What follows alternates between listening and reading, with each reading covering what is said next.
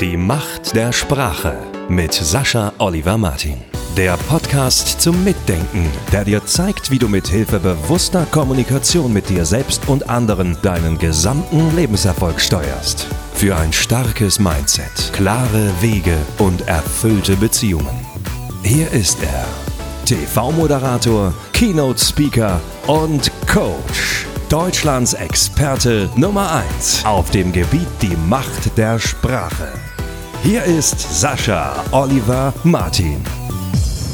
Weihnachten, Zeit der Besinnlichkeit, des schönen Zusammenseins und natürlich auch der Geschenke. Dabei verraten die Schenkenden meist eine ganze Menge über sich und nicht so sehr über den anderen, dem sie etwas schenken indem sie ihm ein bestimmtes Geschenk aussuchen. Und das ist etwas, was ich euch als kleinen Hinweis nochmal geben möchte, als kleine Erinnerung, wenn ihr loszieht und Weihnachtsgeschenke kauft, dass ihr darauf achtet, für wen sind die denn eigentlich? Gut, dann fragt ihr euch vielleicht so, hä? Natürlich überlege ich mir vorher, für wen die sind. Wobei es gibt auch Menschen, die kaufen einfach so einen ganzen Schwung irgendwo von ein und sagen so, jetzt gucke ich mal, wem ich was so ungefähr geben könnte. Aber das, was ich dabei meine, ist gerade, schafft ihr es wirklich, euch zurückzunehmen dabei, wenn ihr etwas verschenkt? Das ist nämlich der wesentliche Punkt. Nun, wenn man vom Fest der Liebe sprechen will, dann erinnert das natürlich ohnehin am ehesten daran, dass es sinnvoll ist, dann mal zu überdenken, weshalb verschenkt man etwas und aus welchem Gefühl heraus, aus welchen Gedanken heraus verschenke ich denn etwas. Aber das gilt natürlich auch für jeden anderen Anlass, ob das ein Geburtstag ist oder einfach so mal zwischendurch was verschenke ich da, aus welchem Grund, was ist mein Antrieb dafür, etwas Bestimmtes zu verschenken. Also sagen wir mal, jemand, den ihr kennt und den ihr beschenken wollt, trägt immer nur dunkelblaue Hemden. So ist das äh, bei mir zum großen Teil gewesen. Ja, dunkelblaue, nee, und hellblaue. Eigentlich immer nur verschieden blaue Hemden. Und ihr meint, Mann, immer nur Uni und immer nur ein schlichter Schnitt Ah, der muss doch mal so was richtig, mal was Flottes da. Nehmen wir doch einfach mal da hier so ein witziges Paisley-Muster mit Smileys drin und das in total knalligen Farben. Der soll doch mal was anderes haben. Naja, für wen ist das Geschenk dann? Ist das wirklich für mich oder ist das für dich, der das gerade so aussucht? Ist natürlich eindeutig, oder? Das ist für dich. Nein, ist doch für dich. Nein, ich will das ja gar nicht haben. Ich wünsche mir sowas nicht und äh, darum ist das auch nicht für mich. Ich erhalte es vielleicht und werde damit so ein bisschen in die Bredouille gebracht, mich dazu zu äußern dann, aber das ist nicht für mich. Und so passiert es, hierbei ist es vielleicht ein bisschen offensichtlicher, aber es passiert auf vielfache Weise äh, praktisch rund ums Jahr, dass irgendetwas gegeben wird, was jemand anderes bekommen soll, aus irgendeinem Grund, der aber nichts mit Freude machen, mit Liebe, mit auf den anderen eingehen zu tun hat, sondern mit dem Schenkenden selbst. Das ist bei Kindern auch ein extrem wichtiges Thema. Ich hatte das gerade, dass ja ganz nette Nachbarn äh, erst sagten, ja, wir haben den Traktor mit Anhänger und der, der Kleine, der ist da jetzt rausgewachsen, jetzt hat er einen super Catcar. Äh, wollt ihr den Traktor haben? Ne, auch wenn euer Kleiner erst äh, zu dem Zeitpunkt jetzt zehn Monate alt ist, äh, hat er noch ein bisschen hin. Eigentlich ist er so ab drei Jahren gedacht, aber ist, ist so ein schönes Teil und wird er sich bestimmt drüber freuen. Und ja, okay, toll. Ohnehin äh, wunderbar solche Nachbarschaft und richtig schön. Und da hat jemand dann im Sinne des Beschenken gedacht. Kurz danach trafen wir uns nochmal und die Nachbarn sagten, ah, ja, unser Kleiner hat sich jetzt auch noch getrennt von seiner Parkgarage. Ganz toll. Und da leuchteten meine Augen gleich, weil ich so vieles als Kind hatte, aber aus irgendeinem Grund nicht so eine Parkgarage. Ich glaube, als ich das mal haben wollte, war das wahnsinnig teuer und passte gerade nicht oder eben ich wollte auch was anderes, was viel kostete oder hm, ich weiß nicht mehr genau, wie es zustande kam. Jedenfalls hatte ich nie so eine Parkgarage, fand die aber wahnsinnig toll, wenn ich bei Freunden damit gespielt habe, so mit Matchbox und Siku-Autos und so. Und nun sagten ihr also, könnt ihr auch noch haben. Und ich dachte sofort, ja, endlich, die Parkgarage ist da, noch mit so einer Kurbel dran, dass man dann, dann den, das Auto im Fahrstuhl hochfahren kann und eine Tankstelle unten und all solchen Sachen, eine kleine Waschstraße, super, endlich, endlich. Tja, die entscheidende Frage ist aber natürlich, freut sich in diesem Fall Toni darüber? Möchte er das wirklich haben? Ich meine, die Wahrscheinlichkeit ist hoch, aber ähm, bei dem, was ich jetzt so von ihm kenne, was er mag, aber gerade bei Kindern, darum mache ich auch nochmal eine extra Serie dazu, bei Kindern ist natürlich eine große Gefahr, dass Eltern immer das tun, was sie selbst sich gerne verwirklichen würden oder gerne früher gehabt hätten und sagen, weil ich es nicht haben konnte, ich musste darauf verzichten, darum soll jetzt unser Kind das haben. Das kann sehr schön sein und der Gedanke dahinter ist ja auch schön, aber letztlich geht es doch ums Ego dabei. Es ist kein echtes Geschenk. Es ist so wichtig, dass wir gucken, was wünscht sich der andere wohl. So, jetzt gehen wir nochmal weiter. Bei Kindern, gerade bei ganz kleinen, ist das natürlich etwas schwieriger. Bei großen äh, Kindern, wollte ich gerade sagen, bei großen Menschen, bei Erwachsenen, da ist es so, dass wir das oft noch genauer wissen können, dass sich da auch schon ein Charakter gebildet hat und jemand seinen eigenen Geschmack und Stil hat.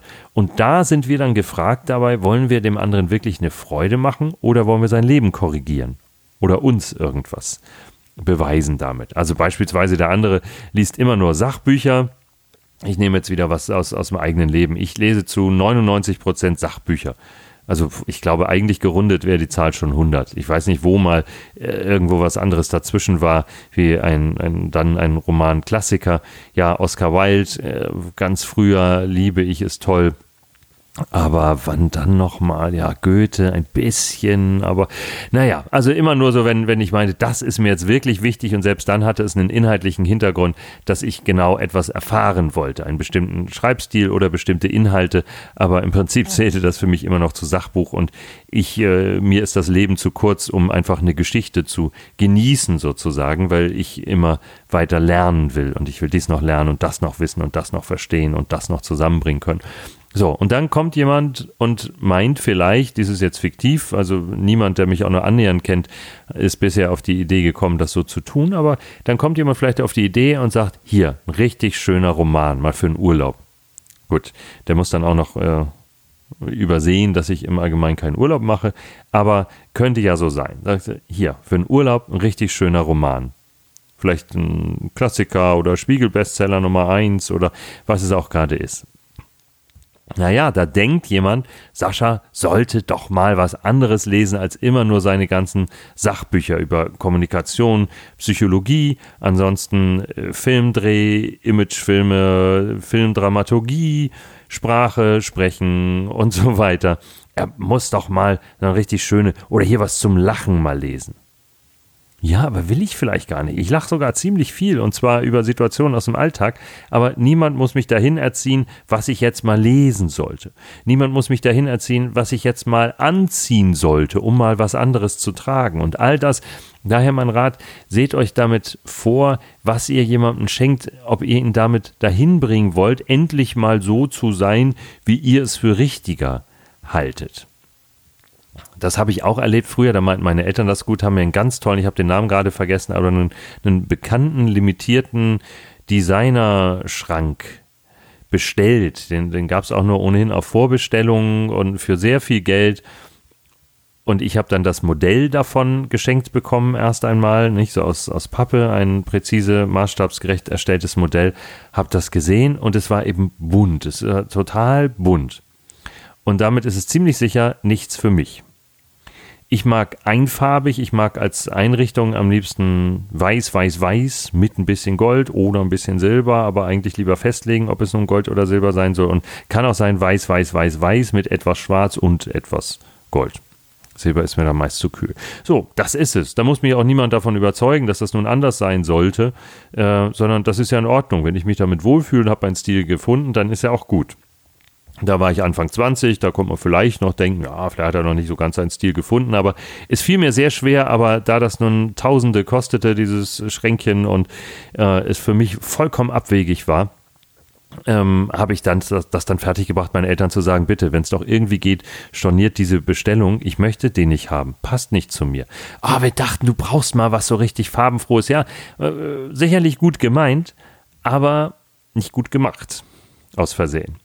Und so passiert es eben oft mit Geschenken und daher finde ich das einen ganz wichtigen Tipp, gerade in dieser Vorweihnachtszeit jetzt, wenn ihr also losgeht und Geschenke kauft. Wenn jemand immer nur Death Metal hört, dann müsst ihr nicht hingehen und ihm jetzt äh, ein Album kaufen von Engelbert Humperdinck, weil es keine Freude für ihn ist. Oder äh, jemand äh, besucht jedes Sarah Connor Konzert und ihr sagt, jetzt kaufe ich ihm endlich mal eine Karte für Film Classics. Sagt, nein, Nein, nein.